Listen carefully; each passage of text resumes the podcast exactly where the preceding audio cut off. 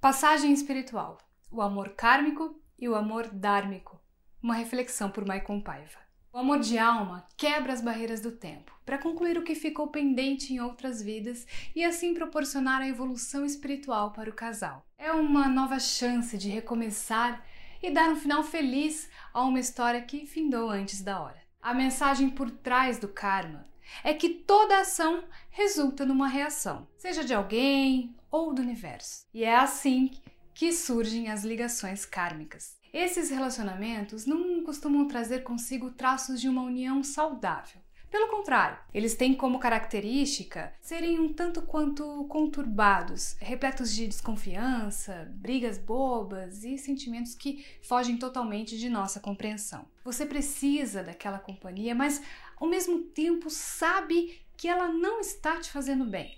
Já um relacionamento dármico é um encontro único entre duas almas gêmeas que caminham uma de encontro com a outra para trilharem o seu caminho juntas mais uma vez e terem a chance de se amarem de corpo e alma. Um casal que vive o Dharma é a personificação de um casal perfeito. É daqueles que parece que nasceram um para o outro, sabe?